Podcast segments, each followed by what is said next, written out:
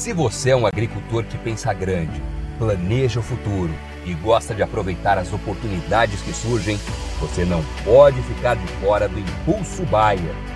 O maior programa de fidelidade do agro brasileiro. E o Impulso Bayer funciona de um jeito muito simples. Para participar, você compra produtos Bayer. Entra no site orbia.ag e cadastra as notas fiscais. E assim que a sua nota for aprovada, seus pontos serão calculados você já poderá resgatar produtos e serviços.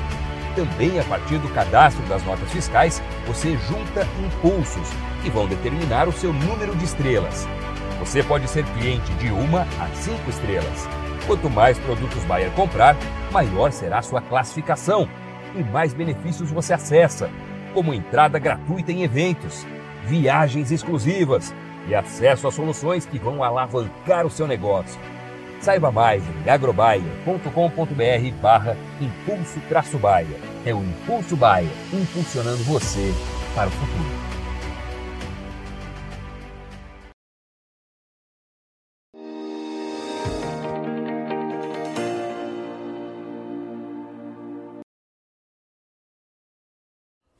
Olá, muito boa tarde a você conectado conosco aqui pelo site Notícias Agrícolas. Está começando mais um boletim olhando para a movimentação lá em Chicago. Mais uma sessão negativa, quedas aí de 13 a 16 pontos nos principais vencimentos, um movimento esperado por conta da volta das chuvas nas regiões produtoras aqui do Brasil, é, mas o mercado também está de olho nas oportunidades, principalmente para os negócios aqui no Brasil. Foi uma semana muito interessante. A gente vai entender o que, que aconteceu e por que isso acabou motivando é, a evolução aí das vendas. Quem está comigo hoje para ajudar a gente a entender esse mercado é o meu amigo Vlamir Brandalize, lá da Brandalize Consult. Está aqui já no vídeo com a gente. Seja bem-vindo, viu, Vlamir? Obrigado por uh, nos ajudar a entender um pouquinho mais desse mercado. Uh, Chicago recuando aí, mais uma sessão, né? Ontem a gente já viu o mercado devolvendo parte dos ganhos, mais uma sessão de queda sendo registrada nessa sexta-feira. Motivo já conhecido, a chuva, Vlamir. Boa tarde, Alex. Boa tarde a todos. Olha, tarde, Alex, é o clima, né? Ou seja, a safra americana, Alex, já está perto de 100% colhido, provavelmente 97%, 98%. Então ela já deixou de ter importância. Agora o mercado olha mais para a América do Sul, né? E como a Argentina já está lá perto de 20% plantados, também ganhando ritmo, o Brasil, que vinha sofrendo com o tempo seco aí na parte principal dos estados centrais, ele vinha sendo um peso positivo lá para Chicago, né? Nós tivemos momentos que a soja chegou aí a 14 dólares e 20, né? Lá para as posições do, do maio, julho do ano que vem. E agora indicativos aí que as chuvas devem subir com força aí para os estados centrais e normalizar a umidade. Então isso deu uma acalmada no mercado, né, Alex? No mercado investidor. Ah, o mercado já tinha subido muito e agora vai fazer lucros não está temendo mais que o Brasil tenha quebras gigantescas na produção. Todo mundo já absorveu que vai ter perdas, tem perdas importantes, sim, mas a, uma quebra grande de 30%, 40% que você chegou a comentar aí é agora praticamente quase impossível, né, com a entrada das chuvas e o produtor indo por restante de plantio dentro de uma condição normal e devendo melhorar as condições das lavouras também que estão no campo dela. Ô, ô, Vlamir, como é que você está vendo uh, essa, essa, essa perda né, no, no campo? Você falou que já não é mais de 20%, 30% como se cogitou, mas essa, essa perda está consolidada já de alguma forma?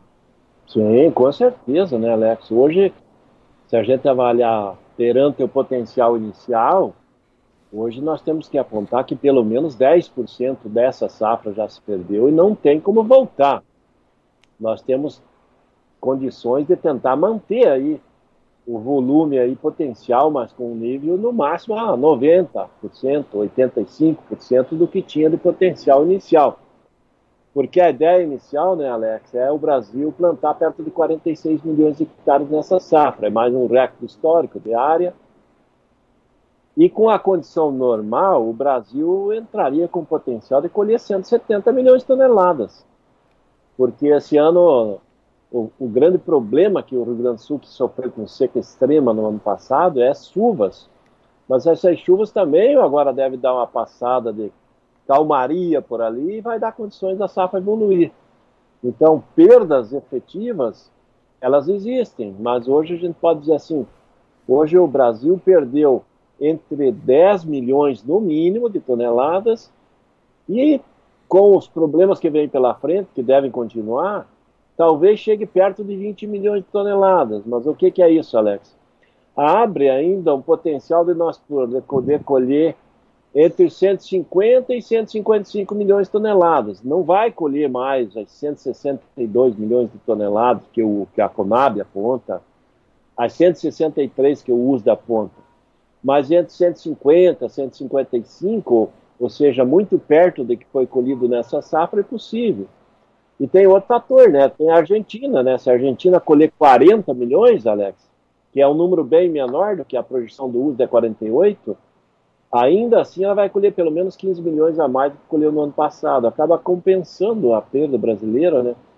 E abastecendo o mercado global, né? É isso que, que a gente vê. Também o Paraguai aí vai colher umas 5 milhões a mais que o ano passado, essa última safra.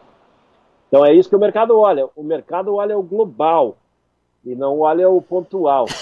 É, hoje, eu, conversando com o João ali, teve um, um, um produtor que, que comentou que o, e, ele fez uma, uma filosofia correta, né, Alex? O, o mercado global, o, o cara que é analista dos grandes fundos, ele não olha a árvore, ele olha a floresta. Então, isso nós temos que olhar o Brasil como uma floresta, né? Então, temos árvores com problema, teve chuva de granizo, tem seca, tem a área que replantou, morreu as plantas, tem de tudo que é tipo de problema mas também temos lavouras que vão vir excepcionais de boas também. Então, esse ano é um ano bem, bem nervoso, mas o certo é que vai sair uma safra do campo aí bem grande. Talvez não seja aquela esperada, provavelmente não é, mas vai sair uma safra grande e é isso que o mercado vê, né? Ele não vê aquele que perdeu pontualmente, ele vê aquele global que vai sair dos campos, né? É isso que pesa, né? Por isso que tem essa liquidação, já tinha subido bastante, né? Acima de 14, agora está tentando voltar aí para trabalhar entre 13 e 14, e é mais provável que trabalhe entre 13 e 13,5 aí nos próximos dias, mas está numa condição melhor do que estava a projeção de um mês atrás. Um mês atrás era trabalhar entre 12 e 13. Hoje nós estamos falando em 13 e 14, então deu uma melhorada importante aí na, nas projeções futuras, né, Alex? O, o 13 dólares por bushel, ele acaba sendo um suporte aí, então? Isso, por enquanto é o suporte, é um suporte bem forte, né, porque vários meses ainda que estão cotados aí estão com suporte em 13,5, mas é possível que chovendo e as condições de clima e plantio melhorarem por aqui, nós vamos ver o suporte sair do 13,5 e ir para os 13 dólares. Que ainda é um bom nível, um bom suporte, principalmente porque os prêmios melhoraram, né, Alex? Os prêmios estão bem melhores agora. Pois é, esse, esse é, suporte de 13 dólares, a gente está falando de um janeiro hoje que fechou a 13,44, tem pelo menos uns 40 pontos aí então para. É, tem um, tem um fôlego grande ali para segurar, né, Alex? É. é ô, ô Vlamir, é, você falou dos prêmios. Uh, os prêmios melhoraram é, em que proporção? A ponto de estimular a venda?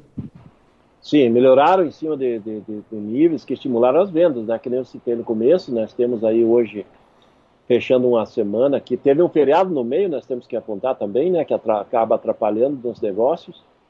Mas nós tivemos o começo da semana, segunda e terça com alta em Chicago, então soja valorizada em dólar. Depois nós tivemos quarta já começando a recuar lá em Chicago, quinta queda em Chicago foi ontem e hoje queda de novo. Então, só que o que, que aconteceu aqui? o mercado de ontem e hoje. O dólar hoje também ajudou um pouco, subiu, estava trabalhando em alta. E os prêmios, em função da forte demanda, está tendo muita pressão de compra no mercado brasileiro dos importadores, ele melhorou os prêmios, né? Os prêmios é que, a, vamos dizer assim, desde fevereiro nós não tínhamos nem, nem um dia, não tivemos que não tinha prêmio de comprador, pelo menos, com mais de 100 pontos negativos.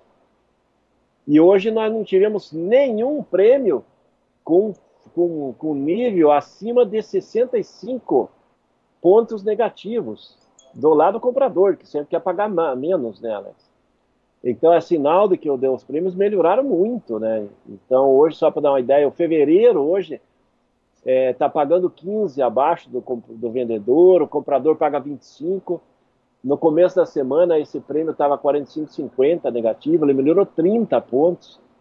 O prêmio, vamos pegar o prêmio julho, o prêmio julho, ele era 50, 60 negativos no começo da semana, hoje já é zero do vendedor e 40 do comprador negativo, ou seja, vai cair perto de uns 20 positivos, negativos os negócios, e já o prêmio de agosto já é positivo, que ele era negativo no começo da semana, então os prêmios melhoraram aí na faixa de 20, 30 pontos, isso acabou estimulando as negociações, né? Por isso que dá para você chegar no final de semana, mesmo com feriado, tendo aí no global perto de umas 4 milhões de toneladas de soja negociadas, sendo que da safra nova, umas 3 milhões de toneladas fixadas, partes em dólar e partes em reais. E também tivemos negócio da safra velha aí, nos portos aí, girando aí na faixa de 147 a 158, teve no melhor momento aí nos portos brasileiros. Então, andou, o pessoal acabou aproveitando. A gente tem sempre aquela brincadeirinha, né, que a gente coloca, já estamos no momento do cavalinho encilhado, a semana do cavalinho encilhado, e foi uma semana de cavalinho encilhado e o produtor aproveitou, porque das últimas semanas foi a melhor semana em valores aí para o produtor fechar, né, Alex? É, no total de 4 milhões, prioridade para negociação de safra nova, Vlamir? É, a safra nova, o produtor agora está mais cauteloso. O ano passado ele ele acreditou né, que ia seguir o que vinha nos três anos anteriores, em que você vendesse antecipado, ia quando ia entregar o produto do dia estava mais valorizado que o produto que se vendeu no passado. O ano passado, nesse momento, nós tínhamos aí perto de 20% da safra negociada antecipada. E quando foi a entrega nesse ano, da soja ali no mês de março, abril, o mercado derreteu. E daí o produtor viu que quem estava entregando soja negociada, estava recebendo 150, 160, 170 reais nos portos. E quem estava entregando e fechando soja na, naquele momento estava recebendo 135, 140, estava dando 30, 40 reais de diferença. E agora o produtor viu que as cotações evoluíram ele não está querendo cometer o mesmo erro de deixar para vender ali no mês de março, abril, que vão ser meses que vai ter muita oferta, vai ter concentração de colheita, né, Alex? E ela aproveitou fazendo posições. Hoje a gente tem mais ou menos uns 27% da safra nova negociada. O ano passado tinha perto de 20%, né, que eu já tinha comentado. Mas ainda abaixo de uma média, que o ideal seria chegar no final de novembro, Alex, com mais ou menos, pelo menos um terço da safra negociada, que é aquele dinheiro que você precisa ali no começo, quando você colhe a parte inicial, que tem dívidas, tem necessidade de capital para você não precisar estar tá vendendo na boca da colheita, que normalmente, historicamente, em qualquer lugar, período de pico de colheita é período de baixa de cotação, né? Uhum. Ô Vladimir, em termos de preços praticados, como é que estão os preços nos portos? Ou como encerraram os preços nos portos? Olha, Alex, agora à tarde, os indicativos aí, pelo Paranaguá estava pagando 145 na soja disponível, o Porto de Rio Grande variando aí do, do spot 151, Porto de Rio Grande sempre pagando mais, né, em função da quebra da safra gaúcha desse ano. É, posição aí para dezembro com janeiro já paga uns dois reais a mais, Paranaguá vai pagar perto de 147, 148, Rio Grande 154. E safra nova, né? Safra, safra nova ela começa ali perto de 138 reais na posição abril e vai até 142 na posição julho. Isso falando a nível de porto, né, Alex? Então, nessa condição, deu oportunidades aí para o produtor é, em toda a região, todo o Brasil, fugir daquela posição, né? Porque se a gente voltar aí duas, três semanas atrás, ali no Centro-Oeste, tinha muita gente apertando o produtor. Não, a soja vai cair abaixo de 100 reais por aqui e tal e coisa. Nesse momento, ele deu oportunidade ao pessoal fazer nessas regiões aí soja 110, 115, 120 muito melhor do que a, aquela situação que o pessoal vinha falando em 100 reais. Uhum. Os, o que a gente espera, provavelmente deve acontecer novamente, é no momento a colheita ter a pressão de baixa, porque é muita colheita, é, é alta de frete, é porto, é prêmio. Esse prêmio melhorado que nós estamos hoje, é provável que na hora do, dos embarques lá em março e abril, os prêmios vão voltar a cair, né? Esse ano, em março, e abril nós tivemos prêmio de 230 pontos negativos. É. Hoje nós estamos falando para março e abril em prêmios de 50 pontos negativos, 55. Ele está muito, muito melhor do que foi os 230 negativos desse ano, né, Alex? Então, eu acho que nesses níveis, prêmios é bom para o produtor, né? Porque você pegar uma soja, vamos pensar numa soja ali no, no maio, Alex, na faixa de 13,80, e você pegar um prêmio de 50 negativo, você vai ter líquido 13 dólares por ela.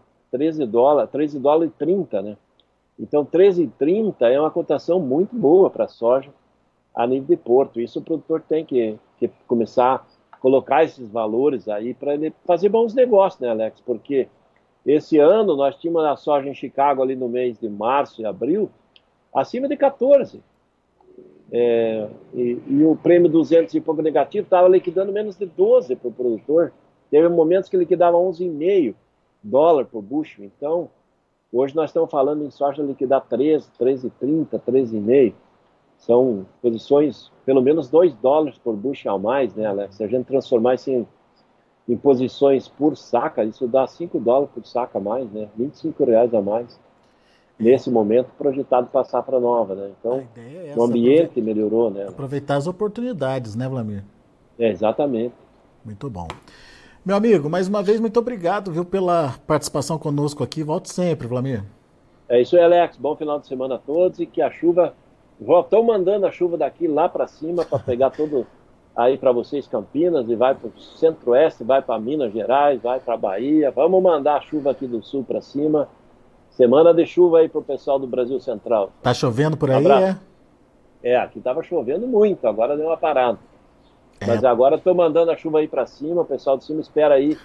Segura ela para aí agora, que aqui já choveu bastante. Boa, Vladimir. Obrigado, meu amigo. Bom final de semana para você. Até mais. Um abraço, tchau, tchau. Tá aí, Vladimir Brandalize da Brandalize Consult, trazendo aí as informações do mercado da soja. Deixa eu passar rapidinho os preços lá na Bolsa de Chicago, mostrando que foi um dia, mais um dia de queda para a soja. Janeiro 13,44 perdeu 16 pontos, o março 13,60 perdeu 15 pontos, o maio 13,72 perdeu 14 pontos e o julho 13 dólares e 75 centos por bushel, perdendo quase 14 pontos. Vamos ver aí o milho, Milho também no vermelho, dezembro 4,68, menos 6,75, março 4,86, queda de 7 pontos mais 25, maio 4,96, queda de 6 pontos mais 75 e o julho 5 dólares e 5 centos por bushel, recuo de 6 pontos e meio. E para finalizar o trigo, que encerrou aí para dezembro a 5 dólares e 52 centos por bushel, queda de 1 ponto, março 5,77, 3,75 é, de queda, o maio 5 dólares e 93, perdeu 3 pontos, e o julho 6 dólares e 6, perdendo 3 pontos mais 25. São os números de hoje do mercado de grãos lá na Bolsa de Chicago, mercado vermelhinho, mas é, finalizando uma semana de bons negócios para o produtor brasileiro, com é, melhora dos prêmios, melhora do dólar, enfim, é, a motivação aconteceu e, de acordo com o Vladimir Brandalize, pelo menos 4 milhões de toneladas de soja foram negociadas essa semana pelo produtor brasileiro. 3 milhões de safra nova, 1 milhão de safra velha, mas enfim, evoluindo aí com as negociações. A gente vai ficando por aqui, agradeço a sua atenção e audiência. Notícias agrícolas, informação agro relevante conectada.